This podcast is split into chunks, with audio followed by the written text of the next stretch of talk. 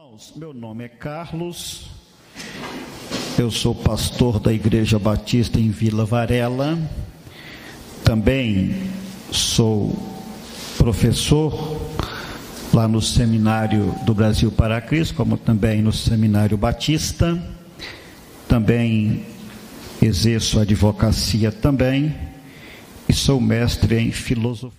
Que dia que foi? No dia das bruxas, dia 31 de outubro de 1517. Quando nós olhamos para a questão da reforma protestante, a nossa cabeça vem apenas uma coisa: Lutero queria, revoltou contra as indulgências. Na realidade, as indulgências é apenas um dos fatos que levou todo o desencadeamento da reforma protestante. Nós podemos ver nesse primeiro esboço o mercantilização do velho mundo. É, no século XV para o século XVI, há uma mudança estrutural na Europa. Uma delas é o surgimento das nações-estados, aonde os feudos começam a se rebelar e tornar nações buscando a independência. Eu vou ser muito rápido nós passamos para o debate, não ficar no fala-fala. Há um surgimento de uma classe média, queremos o debate com, com você, você que vai nos, nos levar a isso.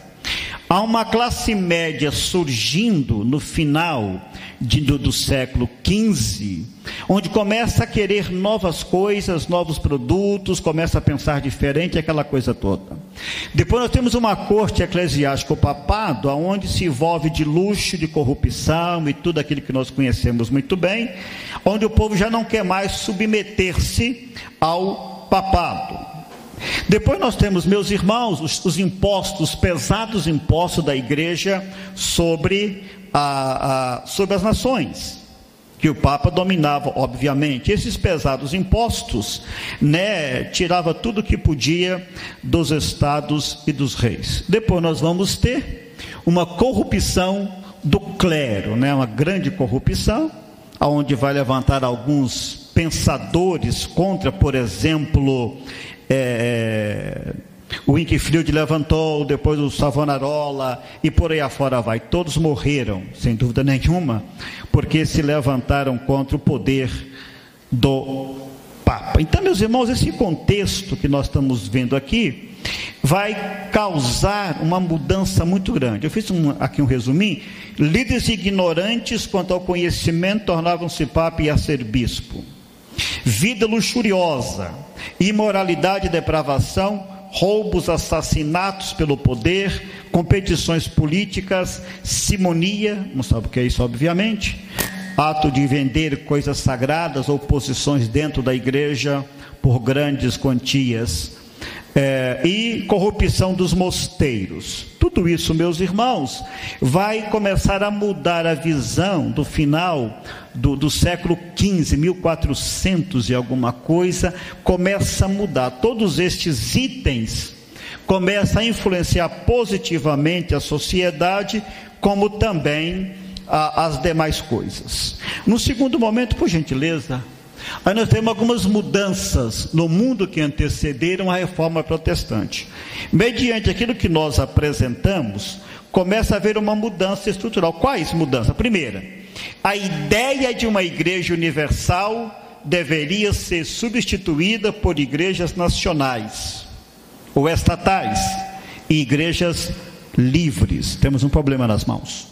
Segundo, a filosofia escolástica unida à filosofia grega, cede lugar ou tenta pegar lugar da teo, cede lugar à teologia bíblica. Um outro problema. O sacramento e as obras deram lugar à justificação pela fé somente. A Bíblia e a tradição da igreja foi substituída pela visão bíblica. O sacerdócio exclusivo dos padres fora substituída pelo sacerdócio universal dos crentes. E essas mudanças que a sociedade começa a ocorrer lá no final do, do, do, do século XV, ela é grandiosa. Há mudanças geográficas, por exemplo, rapidamente, Em 1453, os turcos ocuparam Constantinopla. Em 1492, Colombo descobriu a, as Américas. Em 1492, assinou o Tratado de Tordesilha. Olha que mudança de mundo, né? A mudança de mundo. Em 1498, a descoberta do caminho marítimo para as Índias. Essa descoberta, meus irmãos, tudo aquilo que se tinha de mundo foi pegado e questionado e jogado num canto.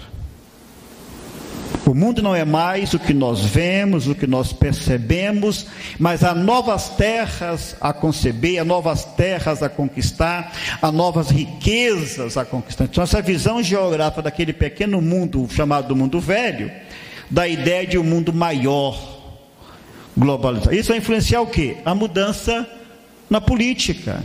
Claro, no mundo onde o Papa, a igreja tem domínio geral, começa a mudar completamente isso econômica, né, sabemos muito bem, a social, a intelectual muito mais, né? Por que intelectual? O que, é que nós temos? Deixa eu parar aqui um pouco na intelectual. A intelectual é interessante por quê?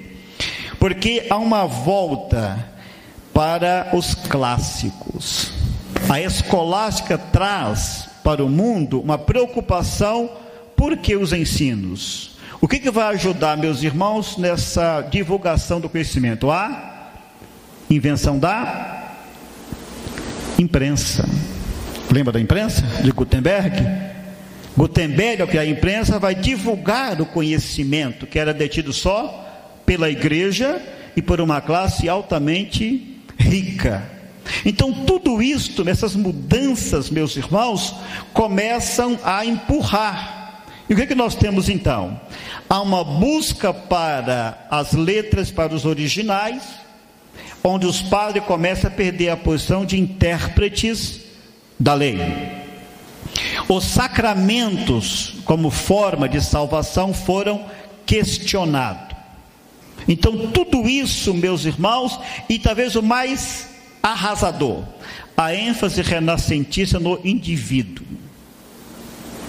Agora eu não preciso mais de um intermediário, mas eu posso dirigir diretamente a Deus. Então todas essas mudanças, elas vão causar um estrago muito grande, ou reconstruir um novo tempo. E a mudança religiosa, né? Quais são que nós temos aqui? As igrejas deixam de ser controladas pelo Papa e passa a ser controlada pelos governos das nações estados.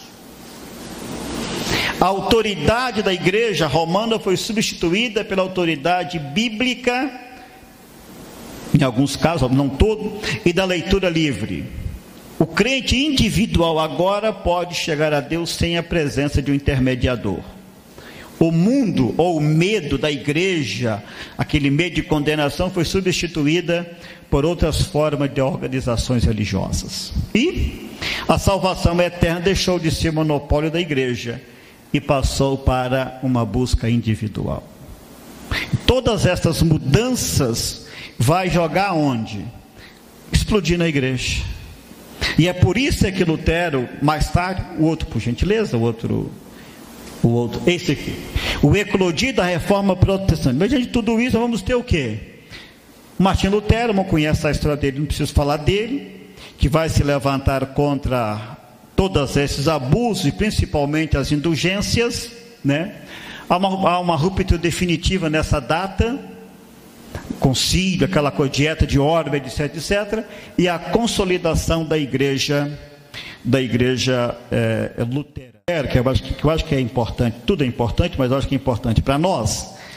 É, Lutero, meus irmãos, nós conhecemos cinco ah, ou cinco ou seis itens da sua reforma, que é sola escritura, ou seja, somente as escrituras. Temos a solo Christus, somente Cristo. Sola gracia, somente a graça, e solo fide, somente a fé, e solide o glória, somente a Deus a glória. E o sacerdote universal do crente. Só uma coisa para nós marcar aí, é o que vai ser o ponto fundamental quando acontece esse rompimento de 1518 a 21, é que Lutero ele vai, ele vai produzir três folhetos, ou três manifestos. E três manifestos que vai detonar o que se tinha alguma esperança de reconciliação, acabou.